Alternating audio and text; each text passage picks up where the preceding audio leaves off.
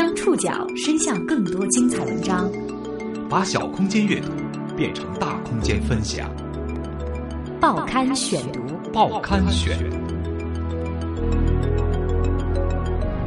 把小空间阅读变成大空间分享。欢迎各位收听今天的报刊选读，我是宋宇。今天为大家选读的文章综合了澎湃新闻和南方周末的内容，和大家一起来了解大师李一被打假五年之后。五年前，因为方舟子的公开打假，号称能够通电诊病、归西、辟谷养生的大师李一从云端跌落。五年过去了，就当人们以为江湖不再有大师的传说时，有记者探访发现，当地官方正投资修缮少龙观。李一虽然不再实际管理少龙观，但仍被认为是这家道观的精神领袖。报刊选读，今天为您讲述大师李一被打假五年后。你还记得那位叫李一的道长吗？李一道长，无量寿佛，无量寿佛。二零零五年，重庆缙云山少龙观住持李一，在凤凰卫视、湖南卫视以及国内数家媒体频频出镜。这个号称能够通电诊病、辟谷养生的道长，曾利用深厚的政商人脉积淀，在数年内接连当选为重庆市道教协会副会长和中国道教协会副会长，主管两级道家养生领域，并且还获得了养生大师、国学大师甚至神仙的称号。但是，这位神仙同时也饱受质疑，他曾号称拥有三万弟子，在其所管理的两所道观。少龙观和白云观当中，他开设的短期养生班，每天最高学费高达一千块。在公开的报道当中，不少演艺界人士也被传和他来往密切。二零一零年，著名打假者方舟子在网上对李一公开打假。最早引起我注意的是他那个表演，说什么水下闭气两小时二十二分，就胎息大法。他说啊，这个是创造了吉尼斯世界纪录。那我就去呃查吉尼斯世界纪录，发现根本就没有一个叫李一的，或者叫李军，他的俗名叫李军嘛。以此为由头，方舟子进行了进一步的调查。很快，他在网络上揭露，李一的养生文化是伪科学。还有逃避债务、借养生之名敛财等诸多行为。此后，重庆北碚区民族宗教局证实，李一的水下生存两小时属于虚假宣传，办学收费行为没有履行报批手续，什么人体通电、疏通经络、预测疾病也不属于道教传统功法，真实性有待验证。当时，相关卫生部门也表示。长期以人体通电、疏通经络、预测疾病的李一，没有获得过卫生部门的医疗许可。大师李一居然坠落，自行宣布闭关，并且辞去了两级道教协会的职务，从此消失在公众视野之外。如今，已经过去五年时间了，这个消失了五年的大师，如今何在？澎湃新闻的记者最近重新探访了少龙观所在地——重庆。缙云山，缙云山位于重庆北部，海拔仅仅七百多米。它并不是重庆人心目中的名山，远远不如市内的仙女山。不过，这座山虽然不大，但是树木茂盛，翠竹成林，环境清幽，倒是个避暑的好去处。二零一五年八月初的一个周末，青云山。看起来依然很热闹。正值酷暑，重庆市区的不少市民自驾上山避暑，但是他们的目的地已经不是曾经引起全国关注的两座道观了，而是接近山顶的那一片农家乐。在二零零九年的一档电视节目当中，道长李一对少龙观所处的风水方位甚是得意。前临水，后靠山。后靠山，前面临水，这叫前有照，后有靠。波平如镜，可像镜子一样，可以照自己的容颜。在电视画面当中，也可以看出当时的少龙观香火鼎盛。但是现在，这里似乎已经归于沉寂。在通往山顶的主路终端，可以看到这座道观。但是这个八月，斜立在山坡上的道观。被蓝色围挡围得严严实实的。门口的少龙观保护修缮工程施工公告透露了这样的信息：建于明朝成化年间的少龙观，于二零一五年三月开始保护修缮，预计工期将会于同年十二月结束。施工公告还指引游客前往附近的白云之观进行宗教活动。当地一位宗教界人士表示，为了不让养生文化在山上断根，官方投资了数千万元。一位当地的民族宗教界人士也表示，目前重庆市内共有十八座重点寺观教堂在进行修缮，包括少龙观和净云寺。除了官方投资之外，也有部分寺观是自筹经费的。少龙观门口的门卫说，目前负责道观修缮的。是观内的一名张姓道长，但是很少出现。还有一位知情人士表示，目前少龙观的实际管理是由李一的一名弟子在负责。事实上，李一虽然不参加实际管理，他还是这座道观的精神领袖。如果单从外表看，这座曾经闻名全国的道观早已门庭冷落。但是，要是向前追溯五年，重庆缙云山。可不是这样的光景。在二零一零年八月前，缙云山上的少龙观和白云观俨然是中国最炙手可热的养生圣地。全国各地的信徒往往要排队两个多月，在支付天价的报名费之后，才能有幸加入每周开设的五日班和七日班。那时，缙云山上的信徒摩肩接踵。甚至在重庆北碚区里的高级宾馆当中，也随处可见身穿少龙观练功服的信徒们护道无量寿佛。而这些信徒们都是所谓的神仙李一的徒弟。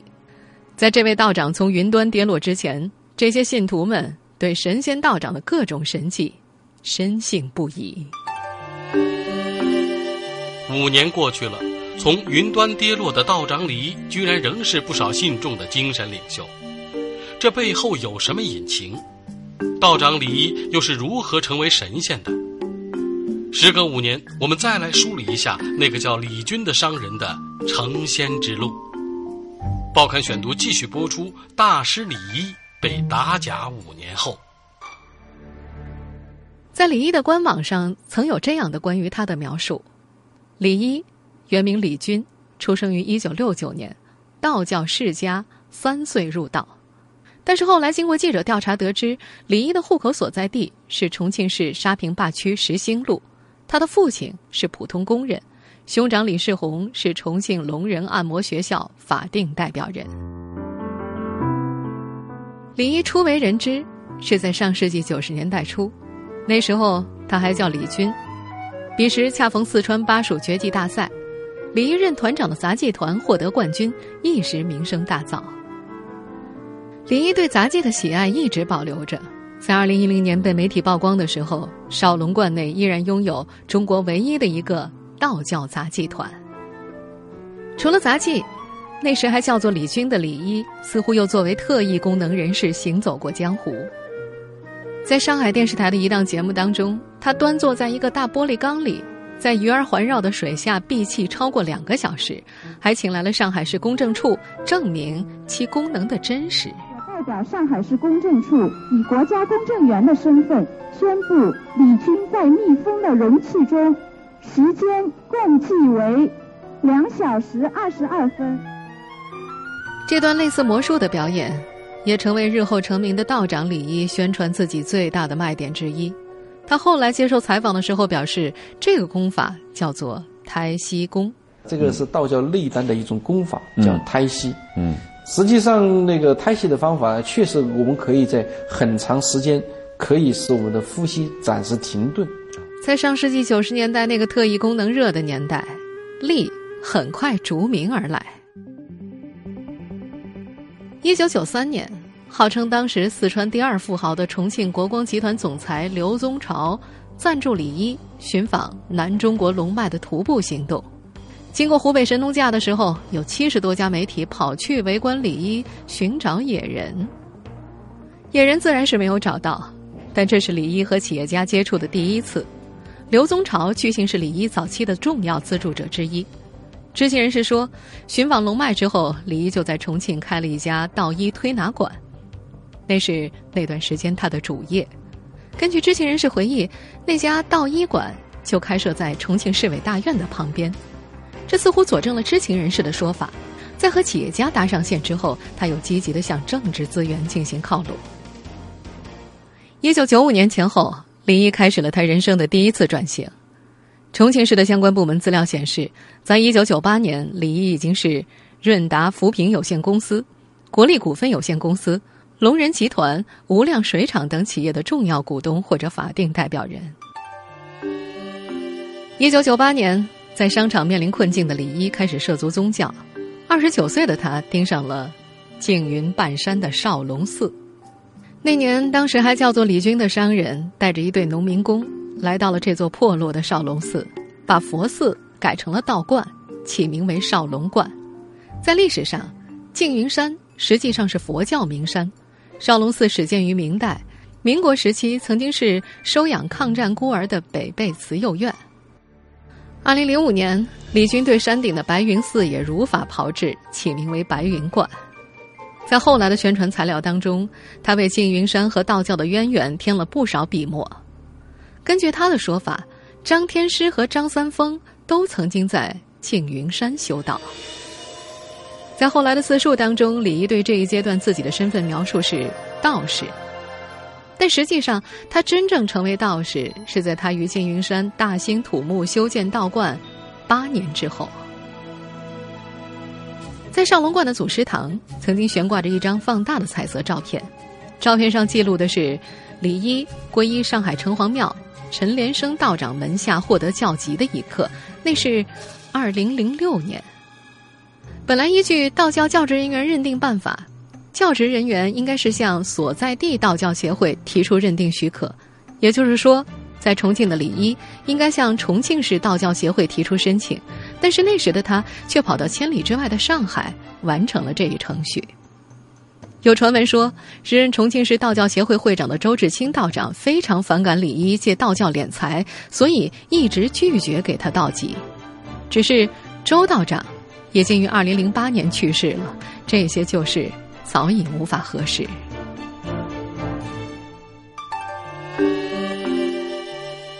在修筑了两所道观，获得了教籍，并把缙云山打造成为道教圣地的商人李军，自此变成了道长李一。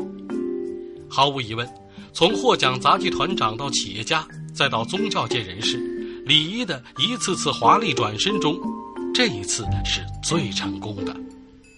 报刊选读继续播出。大师李一被打假五年后，重庆少龙观道教管理委员会主办的《缘起少龙》杂志，二零零二年二月期的封面上，李一左手拿着拂尘，右手轻轻的搭在铁栏杆上，面露微笑。他背靠着道观大殿，面对放生池，一脸踌躇满志。在他身边的是几名重庆的时任领导。而那时的他已经拥有两家道观了。商人李军早就华丽的转生成为道长李一，成功转身之后，种种神迹和盛会纷至沓来。当时坊间有传言，在少龙观修建之初，柱子底下挖出了蛇和乌龟，在道教当中，这被看作是罕见的吉兆。二零零五年二月，他甚至广发武林帖，在白云观召开了武林大会。尽管根据当时参加武林大会的记者回忆，什么打狗棒、降龙十八掌全出来了，有点像闹剧，但是少龙观还是宣称获得了和少林寺齐名的名声。他们当时的宣传口号是：“天下功夫出少林，天下绝技在静云。”二零零六年才正式获得教籍，二零一零年就已经名满全国。李一成为道士后的头四年，毫无疑问是他人生最灿烂的四年，这几乎是个奇迹。其盛名恰可以用一句道家经典来形容：“一生二，二生三，三生万物。”他开始被称为养生大师、国学大师，他的通电诊病、归西辟谷养生也开始在国内走红，一时间来往商贾不断。他在两处道观开办的短期养生班，曾以每天一千块的天价受人瞩目。二零零七年，他当选为重庆市道教协会副会长，随后仅用了四年，他又当选了中国道教协会副会长。在两级协会当中，他所主管的领域是养生领域。在那时，李一治下的少龙观和白云观最为信众推崇的，同样也是道家养生文化。公开报道显示，李一的养生文化集中在辟谷养生上。在李道长出没于各大媒体的时候，他也不遗余力地宣传辟谷的好处。在辟谷这个期间里面，由于我们没有进任何饮食啊，不能吃任何东西，于是身体得到一个很长的旷日持久的一个彻底的毒素的排放，嗯，而且又没有新的东西对身体的干扰。所以在这个时候呢，啊，被誉为是最好的排毒的方式。这套方法到底有没有用呢？曾经跟随李一短暂养生修行的一位博士说，李一所采用的方法是站桩、打坐和长时间进食，也就是不吃东西。但是，这位博士很快就受不了这样的日子，随后就下山，回到北京照照镜子，发现自己一脸菜色。时至今日，缙云山附近的居民也记得。在那段时间啊，缙云山的周围经常出没着这些面有菜色、走路似飘的信众。和气功大师王林类似，道长李一也一度拥有自己的名流朋友圈。电视剧导演张纪中的夫人樊星曼曾是他最主要的拥趸之一。这位曾在央视做过八年纪录片编导的电视人，甚至还曾撰写过一本名为《世上有没有神仙》的书，来介绍李一和他的养生方法。二零零八年，樊星曼的好友马云，包括李亚鹏、王菲，开始抵达少龙观修行。在李道长后来的宣传材料当中，马云、杨景林、王菲、李亚鹏都成了他的弟子。缙云山的进山公路上。少龙观还曾一度拉起横幅，彰显李亚鹏和王菲夫妇对于少龙观的信任。当地人回忆，少龙观的道士们一度神秘而又得意地对信众们宣称，王李夫妇正是在山上清修之后才怀上了孩子。一位曾在那段时间接触王菲夫妇的重庆演艺界人士表示，道长李一曾给王菲算命，斩钉截铁地说王菲一定生男孩。不过后来的结果大家都知道了。不仅性别错了，而且孩子也有点问题，所以王李两人之后便没有再和李一来往。二零一零年，随着方舟子在网络公开质疑李一的养生文化是伪科学，逃避债务、借养生之名敛财、与多名女子发生关系，关于道长李一的种种迅速被媒体揭露，他的朋友圈也引发了大众热议。当时，不少曾和他有交集的名人纷纷和他撇清关系。凤凰卫视主持人杨景林承认是曾经去缙云山休息过几天，但是对于弟子的称号很是不满。他说：“如果我去咖啡厅喝咖啡，刚好里面有毒贩，那我就是贩毒吗？”马云则表示是被朋友樊星曼强力劝说上山闭关的。尽管他曾把李一定位为难得的青年道家研究者，但是对于养生治病等种种技巧，他一概不感冒。他觉得仅仅关注这些表象，就是走歪了。在二零一零年的那个夏天，随着各家媒体的进一步介入，林一的前世今生被集中曝光在新闻报道当中。很快，道长李一宣布闭关，并且辞去了两级道教协会的职务，从此。消失在公众视野之外。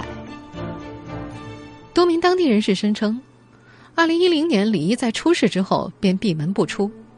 一名曾经长期跟随他的弟子则说，二零一零年八月左右，少龙观几乎被各种人包围，有曾经跟随后来离开的弟子，有记者，也有公安。但是最终，李一道长似乎并没有摊上什么事儿。关于他的一切，在集中曝光之后，再无下文。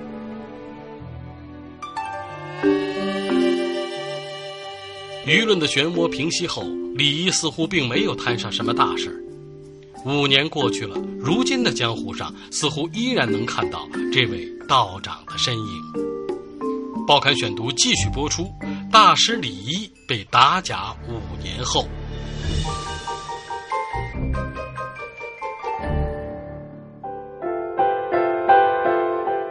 二零一五年八月，当澎湃新闻的记者再度来到重庆缙云山时。少龙观已经被蓝色帷幕围挡。这里正在进行大修，预计完工时间是在今年年底。一位当地的宗教人士表示，为了不让养生文化在山上断根，官方投资了数千万元。少龙观门外的施工公告上指引游客前往附近的白云之观进行宗教活动。白云观是李一主持修缮，并且曾经担任住持的另外一家道观。这家位于山顶的道观坐落在相对偏僻的小路上，观内有五六名道姑负责日常事务。八月初一个周末的早晨，八点到九点之间。虽然不断有游客往来于道观前面的小路，但是进入观内的人不到十个人。白云观的正门之内也竖起了“善捐少龙观”的公告。公告准备募集包括殿堂彩绘、装饰、神像雕塑、神龛、供桌、香炉和烛台的购买制作费用，其中一片瓦的捐赠费用为一百块钱，香炉、烛台的费用为八千到九万。而神龛和供桌的费用则高达一万五到二十万元，但是几乎没有游客在公告前驻足。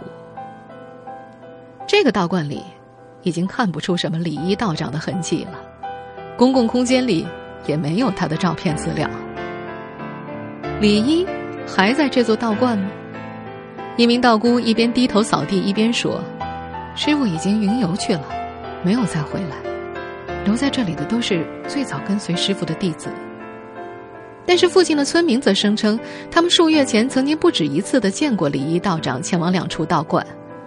一位村民说，来的时候基本都是黄昏，离开的时候则是深夜，很是低调。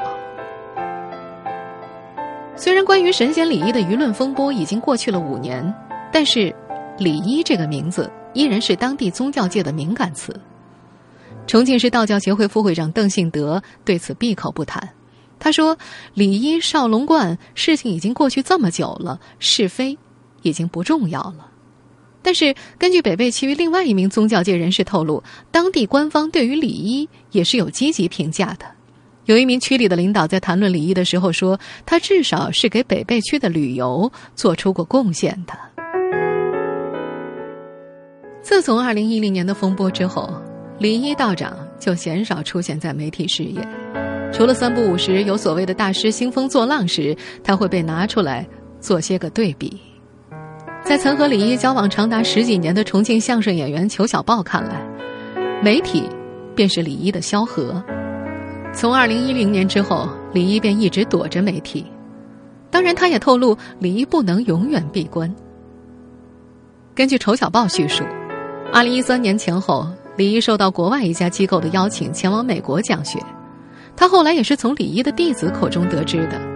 他走的时候，并没有和周围人告别。李一在美国的时间并不长。裘小报说，李一后来又回到了重庆，短暂停留之后，开始云游四方。除了长期跟随他的弟子，没有人知道他的行踪。根据这位相声演员描述，道长李一仍然在江湖当中，还是有人在关注他。即便他出了事儿，外面请他去讲课的人还是很多。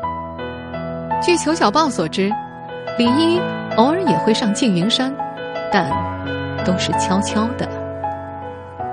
李一的一名弟子也表示，直到现在仍有国内外的商人慕名上山，当然和以前的数量肯定是没法比了。